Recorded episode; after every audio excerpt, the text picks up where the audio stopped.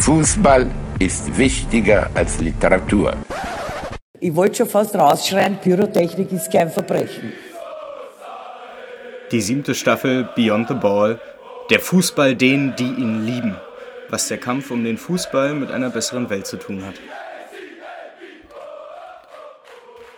Gute Tag und herzlich willkommen bei der schon vierten Episode der siebten Staffel. Meine Güte, es geht auch schon wieder deutlich schneller voran. Herzlich willkommen zur zweiten Hälfte dieser Podcast-Staffel.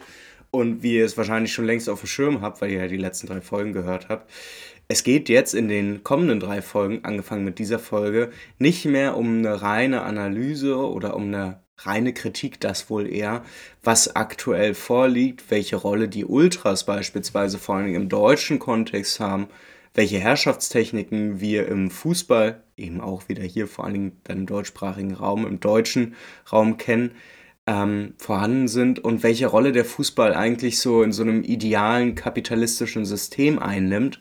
Nein, ab heute soll es vor allen Dingen dann darum gehen, was für Strategien es eigentlich gibt, mit genau diesen Analyseansätzen und den gewonnenen Erkenntnissen dann tatsächlich auch produktiv umzugehen, beziehungsweise gar nicht mal so hochgestochen, wenn die Verhältnisse und all das, in dem nicht nur der Fußball sich aktuell bewegt, so menschenfeindlich sind und so offensichtlich zu ganz vielen Katastrophen führt, und zwar vom Klimawandel, der Klimakatastrophe, bis hin zur Verarmung äh, großer gesellschaftlicher Teile in Industriestaaten, wie aktuell ja beispielsweise in Deutschland, dann stellt sich eben ganz konkret schon die Frage, wie kann man das dann verbessern?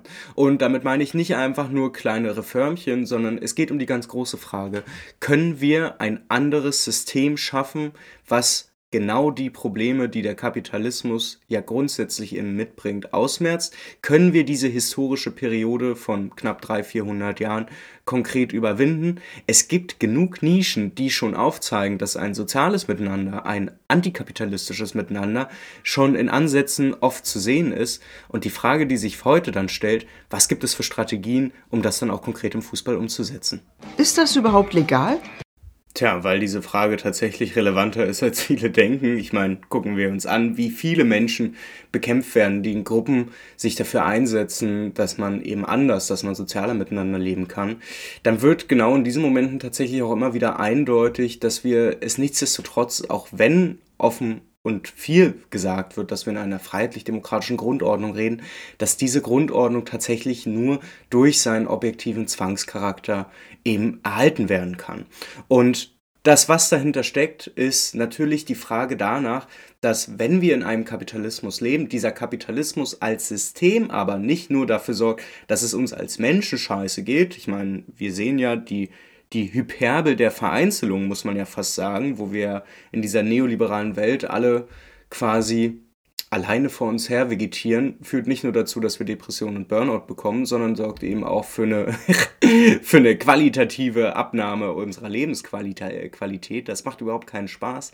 Und darüber hinaus sehen wir auch, dass der Kapitalismus quasi überall dort für menschliches Leiden sorgt, wo es eigentlich nicht der Fall sein darf. Egal, ob wir uns jetzt entgleiste Züge in den USA angucken, bei denen sehr viele Menschen umkommen und wo es eigentlich nur damit zu tun hat, dass man einfach tatsächlich das schon vor viel lange, vor, vor langer, langer Zeit privatisiert hat und all das dann quasi ursächlich dafür ist, was dann da aktuell passiert, oder die Klimakatastrophe, die nicht einfach nur menschgemacht ist, was tatsächlich schon ein wichtiger Schritt ist, das anzuerkennen, dass es menschgemacht ist, sondern dann eben halt auch dieser notwendige zweite Schritt der Analyse mitgegangen werden muss. Es ist nicht nur menschgemacht, es ist Kapitalismus gemacht. Und das ist tatsächlich eine ganz große Schwierigkeit, die, also da muss man quasi erstmal hinkommen und um dann gleich weiterzugehen und zu überlegen und zu gucken, was schlagen denn beispielsweise die Dissidenti Ultra dann vor, ähm, auf Grundlage dieser Analyse, dass der Kapitalismus eben nicht nur menschliches Leiden verursacht, sondern im Grundansatz eben auch menschgemacht ist und dadurch aufhebbar, also ein historisches Phänomen, was dann tatsächlich auch überwunden werden kann. Das setzt zwar ähm, vor allen Dingen an wirtschaftlich sehr interessanten Fragen an. Ihr wisst aber auch, dass ihr mit mir natürlich hier auch einen Politikwissenschaftler irgendwie rumzusitzen hat, der sich natürlich auch, also ich interessiere mich vor allen Dingen auch dafür, wie kriegen es Menschen irgendwie mal auf die Reihe, sich quasi selbst organisiert zusammenzusetzen und quasi all das, was wir aktuell innerhalb was heißt innerhalb, was wir durch Machtverhältnisse geregelt bekommen, indem also quasi Minderheiten gewaltvoll oder durch Gewaltandrohung irgendwie Dinge zwangsmäßig durchsetzen können, wie man das überwunden bekommt. Und genau diese Kernüberlegung steht sowohl am Anfang dieser zweiten Hälfte der siebten Staffel als dann auch ganz am Ende der sechsten Folge, wo es dann darum geht, was sich dann tatsächlich daraus lernen lässt. Denn ich möchte mit euch tatsächlich hier als großen Rahmen mal die Frage der Demokratie aufbringen. Denn die Demokratie, wie wir sie kennen, ist ja keine Demokratie wie ja, die Anthropologie, also die Menschenwissenschaft sagen würde, dass das üblich ist. Denn wir leben in äh, einem demokratischen System, was tatsächlich, und da muss man halt eben auch so ehrlich sein, eben durch Machtausübung überhaupt erst sich konstituiert. Auch wenn Demokratie ja eigentlich etwas ist, was wir alle gut finden sollten, steckt in diesem Wort nichts anderes als Machtausübung. Es ist bloß die Frage, wer Macht ausübt, und in der Demokratie ist es der Demos, das Volk, also offiziell wir alle. Das Problem ist bloß, wie das dann quasi aufgelöst wird, hat gar nicht mal mehr so viel mit der Demokratie oder mit den Formen von Demokratien zu tun, die wir eigentlich ja aus der Menschheitsgeschichte sehr gut kennen. Denn was wir als Demokratie bezeichnen, ist eigentlich eine Mehrheitsdemokratie. Und ich möchte nochmal deutlich machen, diese Mehrheitsdemokratie wird halt durch Wahlen und durch Mehrheiten dann ja quasi geregelt. Und das ist aber eigentlich nicht das, was wir üblicherweise als demokratische Gesellschaften auch historisch bezeichnen. Denn demokratische Gesellschaften funktionieren tatsächlich auf, äh, auf etwas, was der Anarchist David Graeber Konsensfindungsprozess nennt. Das heißt, dass menschliche Gemeinschaften die Gruppenentscheidungen treffen müssen und dabei Konsensfindungsprozesse praktizieren, dass die sich ja, eben nicht auf die Tradition des alten Griechenlands berufen. Und das ist sehr, sehr wichtig, weil wir und unsere demokratische Vorstellung, die beruft sich auf die Tradition des alten Griechenlands, also auf diese formale Mehrheitsdemokratie. Und das, was David Graeber als anarchistischer Anthropologe feststellt und auch in seinem Buch Fragmente einer anarchistischen Anthropologie, äh, Anthropologie dann auch so klar beschreibt, ist, die Mehrheitsdemokratie war ursprünglich im Wesentlichen eine militärische Einrichtung. Und damit wird dann auch sehr schnell deutlich, worum es hier eigentlich geht, wenn wir uns die Demokratie angucken, die wir heutzutage kennen. Und zwar nicht nur im Großen, wie sie gesamtgesellschaftlich, also quasi den Nationalstaat regelt, sondern wir wissen natürlich auch, dass sich diese demokratischen Verfahrensregeln ja überall wiederfinden. Eingetragene Vereine müssen das ja beispielsweise genauso machen und darüber hinaus ja quasi alle Formen des gesellschaftlichen Zusammenlebens, insbesondere vor allen Dingen bei politischen Wahlparteien, die genau diese Mehrheit Mehrheitsdemokratie ja auch reproduzieren müssen. Spannend ist dabei, dass das eigentlich kompletter Unsinn ist. Denn das Problem ist, eine Mehrheitsdemokratie kann nur entstehen, wenn zwei Faktoren zusammenkommen. Erstens, der erste Faktor ist das Gefühl, dass die Menschen bei Gruppenentscheidungen das gleiche Sagen haben sollten. Und das ist ehrlicherweise etwas, was sehr vernünftig ist. Das, was wir in der Schule beispielsweise unter dem Konzept One Man, One Vote äh, erklärt bekommen haben. Das der zweite Faktor, und der ist allerdings sehr problematisch, erklärt aber, warum wir historisch in einer Mehrheitsdemokratie leben. Eine Mehrheitsdemokratie kann auch nur dann entstehen, wenn es den zweiten Faktor gibt, nämlich einen Zwangsapparat, der in der Lage ist, diese Entscheidung durchzusetzen. Denn in einer Mehrheitsdemokratie wird immer gegen Minderheiten entschieden. Es geht um reine Wahlen, um Frage ja oder nein. Da kann es keinen Konsens geben. Es zielt gar nicht darauf ab, einen Konsens zu entwickeln. Und das Problem ist dann, wenn man die Entscheidung dann durchsetzen möchte, dann könnte man man zwar eigentlich darauf vertrauen, dass alle anderen sich auch daran halten, man also quasi sich an diese abgemachten Spielregeln hält, das, was Ernst Frenkel dann quasi den Konsensbereich dieser Demokratie nennt. Wir haben es aber auch in den letzten Jahren erlebt, dass genau das eben gar nicht der Fall ist und ich würde mich selber auch als jemanden beschreiben, der genau diese Spielregeln der Mehrheitsdemokratie für undemokratisch erklären kann. Und genau an diesem Punkt wird deutlich, warum die Mehrheitsdemokratie gar nicht so demokratisch ist. Weil sie braucht einen Zwangsapparat, um das durchzusetzen. Und dieser Zwangsapparat ist vielfältig. Es gibt nicht einfach bloß die Polizei als repressiven Staatsapparat, aber natürlich ist dieses Gewaltmonopol ganz notwendig und historische Bedingung dafür, dass die Mehrheitsdemokratie überhaupt so entstehen konnte, wie wir sie heute haben. Und ich möchte da nochmal deutlich machen, es gibt halt eben eine andere Möglichkeit, wie man sich demokratisch organisieren könnte, könnte nämlich so, wie es eigentlich sinnvoll wäre, nämlich nicht, indem man versucht, ja, zu popularisieren, also agonistische Räume zu schaffen mit Ja oder Nein, wo man Konfliktlinien aufbaut. Das ist, um innerhalb des Kapitalismus ja Gruppen und Mehrheiten gegen den Kapitalismus zu organisieren, mag das eine sinnvolle Strategie sein, aber sie verunmöglicht vor allen Dingen eins, das Erlernen wirklicher demokratischer Prinzipien. Ebenso, dass wir auch nach, ein, also nach der Mehrheitsdemokratie noch die Möglichkeit haben, tatsächlich wirkliche Demokratie zu üben.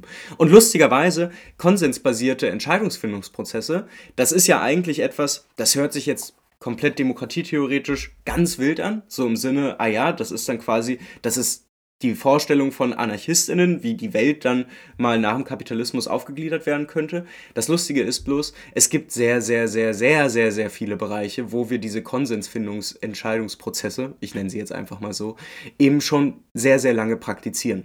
Es ist, und das schreibt auch David Graeber, der wird als Anthropologe da deutlich mehr Kenntnisse haben als ich, es ist tatsächlich eine, ja, eine menschliche Tendenz, aber es ist eine bewusste Tendenz, indem man eben, und das zeichnet David Graeber sehr schön nach, weil er ja sehr, sehr viele indigene Bevölkerungsgruppen und Ethnien sich angeguckt hat und eben als Anthropologe genau dazu forscht. Er schreibt, dass es eigentlich sehr offensichtlich ist, dass es also es gibt nie nur gute. Also es gibt dann nicht immer nur gewisse Ethnien oder gewisse ethnische Gruppen, die dann eben nach so einem anarchistischen Modell funktionieren, weil sie damit irgendwie auf die Welt gekommen sind, dass so eine Art Steinzeitkommunismus ist. Das ist völliger Quatsch. Das sind bewusste Entscheidungen, die sie dahin verleitet haben, die eben beispielsweise aus dem Erlebnis stark hierarchisierter Gruppen dazu verleitet haben, genau diesen Zwangscharakter, den wollen wir überwinden. Und lustigerweise gibt es ja genau das eben auch für das, wo wir gerade leben, nämlich in unserem westlichen Nationalstaaten, dass es auch da die begründete Tendenz gibt, dass man diesen objektiven Zwangscharakter des Nationalstaates eben überwinden muss. Das ist eine bewusste Entscheidung, die schon vielfach in der Menschheitshistorie getroffen wurde und uns deshalb eigentlich auch aufzeigt, es ist deutlich realistisch, das zu machen, weil Menschen jederzeit schon darüber nachgedacht haben und wir einen interessanten Fundus an Möglichkeiten und Ideen haben, wie wir quasi unsere Welt und unser Zusammenleben nach dem Kapitalismus wirklich demokratisch organisieren wollen.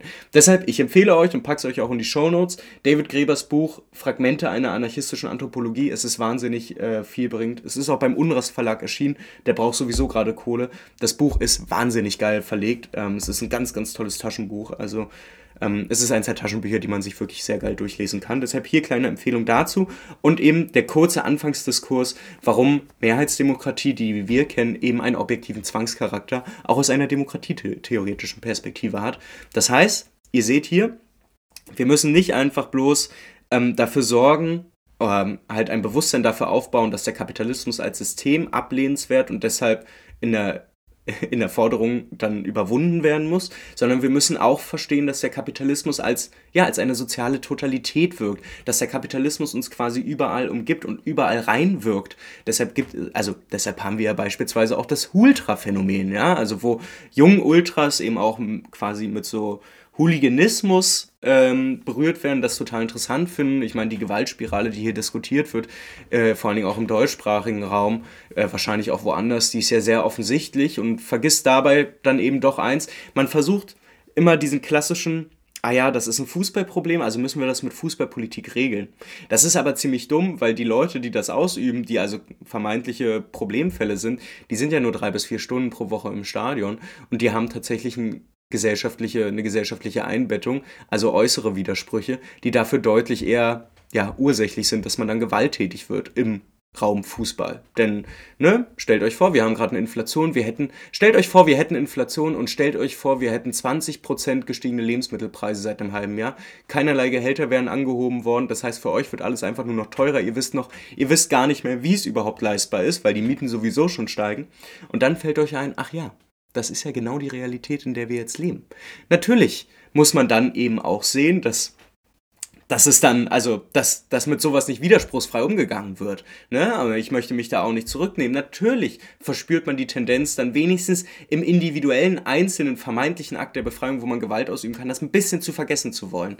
Und das zeigt eben auf, dass diese ganzen Probleme, ja, irgendwo miteinander zusammenhängen und dass wir halt irgendwie auch alles richtig lösen müssen, damit wir dann tatsächlich auch realistische Antworten darauf finden. Das ist tatsächlich übrigens, also das, was ihr gerade gehört habt, das ist die Prämisse für eine vernünftige Realpolitik. Also all die Leute, die euch weniger erzählen, die wollen sich mit dem eigentlich auch wirklich gar nicht so auseinandersetzen und mit dem, dass es halt in einem ganzen Netz an Beziehungen und Verbindungen steht und man nicht einzelne Punkte wie dann beispielsweise durch Fußballpolitik oder durch Sozialpolitik zu lösen. Soziale Probleme werden nicht nur durch Sozialpolitik gelöst, Probleme im Fußball werden nicht nur durch Fußballpolitik gelöst. Ja, Heidewitzka, und damit schieben wir doch einfach mal genau zu dem Text rüber, von dem ich hier schon seit gefühlt anderthalb Folgen die ganze Zeit spreche, nämlich dem Text, erst überwinden wir den Fußball, dann holen wir uns, erst überwinden wir den Fußball. Nein, natürlich nicht, erst überwinden wir den Kapitalismus und dann holen wir uns den Fußball zurück.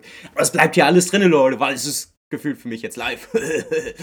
ähm, Nein, der Text der Dissidenti Ultra, den ich ja auch schon bei der letzten Folge verlinkt hatte, ist, falls ihr euch schon durchgelesen habt, ähm, eine ja, Alternative, eine ziemlich ähnliche Argumentationslinie wie die, die ihr bisher in dieser Staffel erlebt habt. Es geht vor allen Dingen darum, klar, der Text ist Anfang 2021 geschrieben worden, da sind wir noch mitten in der Pandemie und am Ende der dritten Welle, wenn ich mir so, so recht überlege.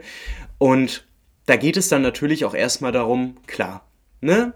Wir wissen alle, was während der Pandemie passiert ist, die Probleme, die wir hatten, vor allem auch im Gesundheitssektor, dass der Fußball quasi sowieso gesperrt war und ähm, was die Dissidenti Ultra in diesem Text dann versuchen, ist das eher etwas ähnliches, was ich ja auch gemacht habe, nämlich versuchen, die Argumentationslinie so aufzubauen, dass deutlich gemacht wird, dass der Fußball eben nur ein gesellschaftliches Teilsystem ist, eingebettet in die kapitalistische Totalität und dass wir dadurch auch erst wirklich begreifen können, was das eigentlich heißt und woher diese ganzen Probleme oder vielmehr Symptome, die wir im Fußball so kritisieren, dann eigentlich kommen. Und genau aus dieser Logik heraus wird sich dann von den Dissidenti Ultra angeguckt, ja, was können wir denn machen? Und sie setzen sich tatsächlich auch in mehreren Absätzen immer wieder damit auseinander, was sie als Reformbestrebungen kennzeichnen. Und ich würde das tatsächlich genauso sehen, nämlich die Arbeit von so Initiativen wie beispielsweise unsere Kurve oder unser Fußball und der Frage danach, ob es runde Tische braucht. Die Dissidenti Ultra äußern sich ja ziemlich diplomatisch dazu. Sie schreiben beispielsweise an einer Stelle, Zitat, wir möchten hiermit nicht das Engagement, die Arbeit und den Willen der vielen Menschen kleinreden, welche sich immer wieder an einen runden Tisch nach dem nächsten setzen, um die Dinge positiv zu verändern. Wir begrüßen die aktuelle Entwicklung und Initiativen wie zum Beispiel unser Fußball inklusive ihrer Reformbemühungen. Uns allen sollte jedoch bewusst sein, dass zwar eine Handvoll Symptome des Kapitalismus, nicht aber die Ursachen bekämpft werden. Und da endet erstmal dieses Zitat. Ich würde die Kritik tatsächlich nochmal ausbauen, weil meine Erfahrung in den letzten 20, 30 Veranstaltungen ist, dass ein Großteil derjenigen Fans, die sich in solchen Reformbemühungen dann wiederfinden, tatsächlich ziemlich giftig werden, sobald es dann um eine wirkliche Analyse dessen geht oder eine wirkliche Kritik des Status quo, weil genau da nicht mehr alle Dinge mitgetragen werden können und das aus diesem Sachzwang, den ich vorhin beschrieben habe. Dieses, wenn man den Fußball besser machen möchte, dann muss man Fußballpolitik machen oder Vereinspolitik. Wenn man, ja, wenn man gefühlt die soziale Lage der Menschen in der deutschen Gesellschaft ändern möchte, dann macht man Sozialpolitik. Aber das Problem ist halt, dass genau das fast schon teilweise eher das, also das Problem oder die Probleme verschleiert und man eher so das Gefühl hat, dass man mit den kleinen Dingen Dinge veranstalten möchte. Und ich mich dadurch auch irgendwie immer wieder frage, warum? Also warum arbeiten Leute innerhalb dieser Kontexte und sind ja radikalen Analysen, einer wirklichen Kritik des Status quo so abgeneigt? Warum wollen sie das nicht hören? Ich hatte beispielsweise an mehreren Orten die Debatte darüber, ob die DFL überhaupt eine Institution sei.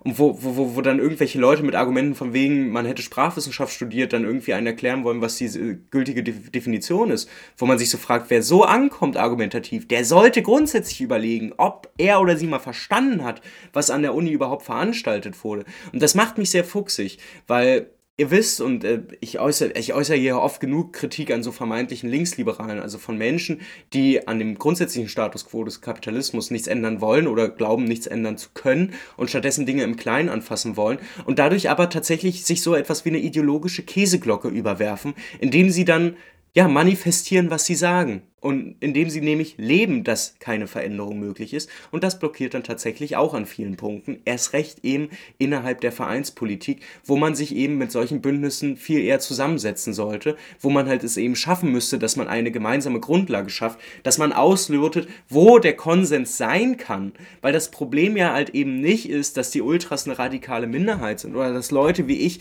komplett abgefuckte Spinner sind in diesem System Fußball, sondern dass das Problem ist, dass wir tatsächlich bloß der sprechfähige Teil aller Fußballfans in den Stadien sind, die ja soziologischen um, äh, Umfragen zufolge und der Forschung, die in den Stadien gemacht wird, ja relativ gut abbildbar ist, dass ein Großteil, und zwar eine richtig krasse Mehrheit der Fußballfans, mindestens 80 Prozent, die ins Stadion gehen von den drei bis vier, fünf Millionen, die jedes Wochenende irgendwo hin pilgern, dass die ja tatsächlich auch ganz grobe Probleme haben. Das heißt, die stellen die Fragen und es ist auch relativ offensichtlich, dass viele der Initiativen und Gruppierungen, die eben so reformerisch unterwegs sind, kaum Antworten darauf bieten können, die wirklich darüber hinausgehen, als immer wieder zu kritisieren, was gerade ist. Und ihr erlebt es ja auch gerade. Auf einmal stellt sich hier wieder alles hin und so, ja, der DFB hat versprochen, dass man nach der WM in Katar Katar alle Prämien, die man da rauszieht, dann spendet und nichts davon passiert ist und die FIFA auch nicht, wo man sich so denkt, ja, was erwartet ihr? Was erwartet ihr denn, was passiert? Weil die DFB, der DFB so, der muss Geld verdienen, ob ihr wollt oder nicht. Der kann gemeinnützig gemeldet sein, der kann eine Ausnahme bekommen. Ist auch scheißegal, wie das verrechtlich geregelt ist. Das Recht wird uns hierbei nicht helfen, wie, ihr in der, wie ich in der zweiten Folge hier schon dargestellt habe. Das ist ein konkretes Problem, mit dem man sich auseinandersetzen muss, wenn der DFB quasi Kohle reinbringen muss, weil das ein Riesenapparat ist. Und wenn man sich anguckt, mit was der DFB am ehesten Geld verdient, was das Premium-Produkt des DFB ist, dann sind es die Spiele der A-Herren-Nationalmannschaft. Und warum man, da, warum man dann ausgerechnet da dann auch schon wieder Geld abdrücken sollte als DFB, wo man bei den letzten drei großen Turnieren jeweils ganz frühzeitig rausgeflogen ist, man also ganz große Probleme da schon hat, weil man da schon mit höheren Einnahmen gerechnet hat, dann sollte hier eigentlich allen Beteiligten klar werden, wo der Hase langläuft. Und dass man das aber dann auch wieder verklärt, um offene Briefe schreiben zu können, um vermeintlich wieder Druck eröffnen zu können, das zeigt ja am Ende einfach bloß eins, dass die Leute, die hier vermeintlich kritisieren, am Ende nur mit einer Moral ankommen, die das ganze Produkt, ob sie wollen oder nicht, am Ende wirklich schützt. Denn der DFB bekommt am Ende dadurch auch eine Möglichkeit, sich ein bisschen rausreden zu können und dann am Ende Kompromisse liefern zu können, die niemandem wirklich wehtun. Und genau das ist ein Problem, weil das, wie der Fußball funktioniert und das System, in das er eingebettet ist, das tut Leuten weh. Und zwar nicht allen sondern ganz genau denjenigen, die am meisten Herz dafür reingeben, die am Ende dafür verantwortlich sind mit ihrer Arbeitskraft, sei es als SpielerInnen oder als aktive Fans, die dafür sorgen, dass dieses Produkt überhaupt so profitabel ist, wie man das gerne hätte, dass das Produkt Profifußball verwertbar ist und am Ende nichts davon sehen und tatsächlich auch noch entweder körperlich kaputt gemacht werden, wie wir es ja aktuell überall sehen, oder halt im Sinne der Fans mit Repression, sei es vom Staat, Verband oder Vereinsseite, komplett überzogen werden und als Gewalttäter abgestraft werden. Das ist ein Riesenproblem und ich finde, damit sollte man sich auch mehr auseinandersetzen, weil es geht halt eben nicht einfach darum, dass wir Prinzipien der Mehrheitsdemokratie einfach spiegeln und damit Gewalt, Macht und Zwangverhältnisse einfach auch nur weiter reproduzieren. Wir müssen Konsens finden und der Konsens kann, kann nicht immer ein Minimalkonsens sein, ganz im Gegenteil. Und da müssen sich halt auch reformerische Bewegungen endlich mal damit irgendwie auseinandersetzen und sich mehr darauf einlassen und nicht immer darauf verweisen, was man in den letzten 20 Jahren für tolle Dinge gemacht hat. Weil ich sage euch eins, da ist nichts passiert und es ist nie was Gutes passiert. Die letzten zwei Jahrzehnte, es ist egal, was hier alle Leute sagen. Und ich meine, man könnte jetzt hier auch Fan-Demos und alles andere hochhalten. Das Problem ist, es ist viel zu wenig. Es setzt offensichtlich auch viel zu wenig an den richtigen Hebeln an. Wir müssen Dinge grundsätzlich ändern, weil die letzten zwei Jahrzehnte zeigt der Fall nur in eine Richtung, nämlich nach oben und das auch nur bei der Profitrate. Hurensohn! Nur was schlagen jetzt die Ultras Dissidenti eigentlich vor? Wenn man sich ihren Text anguckt, dann muss man ehrlicherweise sagen, dass da sehr, sehr viel Analyse und Kritik ist und wenig von dem, ja, wie man dagegen vorgehen kann und ehrlicherweise dann auch nur im letzten Absatz. Und das scheint auch ein übliches Problem bei marxistischen Auseinandersetzungen zu sein, da würde ich diesen, äh, dieses Positionspapier auch reinzählen wollen, der oftmals auch von vielen kritisiert wird. Und ich würde gerne die letzten fünf Minuten mal ganz kurz dazu nutzen, nicht einfach nur vorzulesen, was die Dissidenti-Ultras da fordern, sondern auch im Vornherein mal auf die Kritik einzugehen, die oftmals hier vielen sehr radikalen kritischen Kräften dann entgegenschlägt, nämlich die Aussage, ihr kritisiert nur, ihr habt nichts Konstruktives dabei, ihr liefert keine Gegenvorschläge. Ich glaube, dass es darauf nur eine einzige, sehr einfache Antwort gibt. Es geht nicht darum, konstruktiv zu sein. Es geht darum, Leute aufzuklären. Es geht eben genau darum, aus diesem, ja, aus diesem fast schon menschgewordenen Prinzip der Zwangsverhältnisse auszubrechen, indem man eben ja, nicht sich gegenseitig belehrt, sondern indem man sich eben versucht, gegenseitig anzuleiten zur Selbsthilfe. Und genau das schafft man nur durch Kritik, indem ich einfach, indem ich mich hier hinsetze und euch einfach nur sage, wie es dann besser aussehen sollte. Also, wir arbeiten jetzt so, so und so und das ist dann das Prinzip, das System, wie es danach aussehen kann. Dann ja, überwindet man eventuell den Kapitalismus, man schafft es aber nicht, diesen Zwangscharakter innerhalb der Gesellschaft auch überhaupt aufzulösen. Und das funktioniert nur, indem man tatsächlich wahre Kritik übt, indem man eben deutlich macht, wie man Dinge interpretiert und woher das kommt, um den Leuten nicht nur die Möglichkeit zu geben, das nachvollziehen zu können, eigene Argumente, eigene Fragen, eigene Überlegungen noch mit einzubringen, sondern indem man tatsächlich wahre Konsensdemokratie dann übt, indem man sich dann eben gemeinsam überlegt, was kann man daraus machen. Und ich glaube, das macht schon sehr deutlich, warum es dann ganz vielen Marxistinnen irgendwie gar nicht so sehr darum geht, ein konstruktives Bild zu zeichnen, wie es dann später einmal aussehen kann, sondern dass eben diese Kritik das notwendige Mittel ist. Ähm, ihr werdet diese Aussagen auch schon bei Karl Marx finden. Das Problem ist aber natürlich nichtsdestotrotz, wenn man Leuten irgendwie ja keine Ideale auch irgendwie zeigen kann, warum es anders gehen soll und wie es später mal anders funktionieren soll und irgendwie so ein bisschen Realismus auch reinzubringen, das ist natürlich auch immer etwas, also da verstehe ich auch, dass das kritisiert wird. Und genau diesen, ja, Widerspruch würde ich es nicht nennen. Dafür wäre ich bloß äh, selber zu träge zum Denken. Aber um das, um das so ein bisschen beides mit reinzubringen, ähm, soll es in den nächsten zwei Folgen genau darum gehen. Also nicht einfach nur Kritik zu üben, sondern sich tatsächlich auch während der Kritik zu überlegen, wie könnte man Dinge anders machen. Und den Vorschlag, den die Dissidenti-Ultras hier liefern, der ist eigentlich so schön und auch so allgemein, dass man ihn einfach mal so vorlesen kann. Sie sagen, Zitat, wir müssen den Kapitalismus überwinden und das schaffen wir nur durch eine gemeinschaftlich entwickelte Lösung und die gemeinsame Umsetzung. Lasst uns anfangen zu diskutieren. Lasst uns aufhören, lediglich die Symptome zu bekämpfen. Lasst uns gemeinsam den Kapitalismus überwinden. Organisiert euch und bildet Banden oder Bündnisse. Unterstützt die Menschen vor Ort in ihren Arbeitskämpfen. Startet Solidaritätsaktionen für Streikbündnisse. Schließt Schließt euch den feministischen Kämpfen in eurer Stadt an, verbündet euch und lasst uns gemeinsam dieses dreckige System zu Fall bringen. Fight the game, not the players, für eine bessere Welt und einen Fußball, der uns allen gehört. Und das, was sie hier sagen, ist eigentlich der Ausgangspunkt für all das, was wir jetzt in den nächsten zwei Folgen auch besprechen. Denn das hört sich sehr absurd an vielleicht, aber vielleicht ist es das in der aktuellen Situation auch gar nicht mehr. Denn ob ihr jetzt Fans eines Vereins seid, dann ist das üblicherweise so, der ist in gewisse Kiezstrukturen auch eingebettet, halt mit einer bestimmten Form von Stadtgesellschaft. Das sind konkrete ja, Verhältnisse, in denen dieser Verein stattfindet, in denen ihr dann auch als Fans äh, stattfindet vor Ort. Und das Problem ist halt einfach ganz simpel, dass auch wenn quasi der Fußball so eine Art sozialer Schmelztiegel wird für die drei Stunden, wo das Spiel stattfindet, am Wochenende alle zwei Wochen, haben natürlich alle Menschen außerhalb dessen auch ein Leben.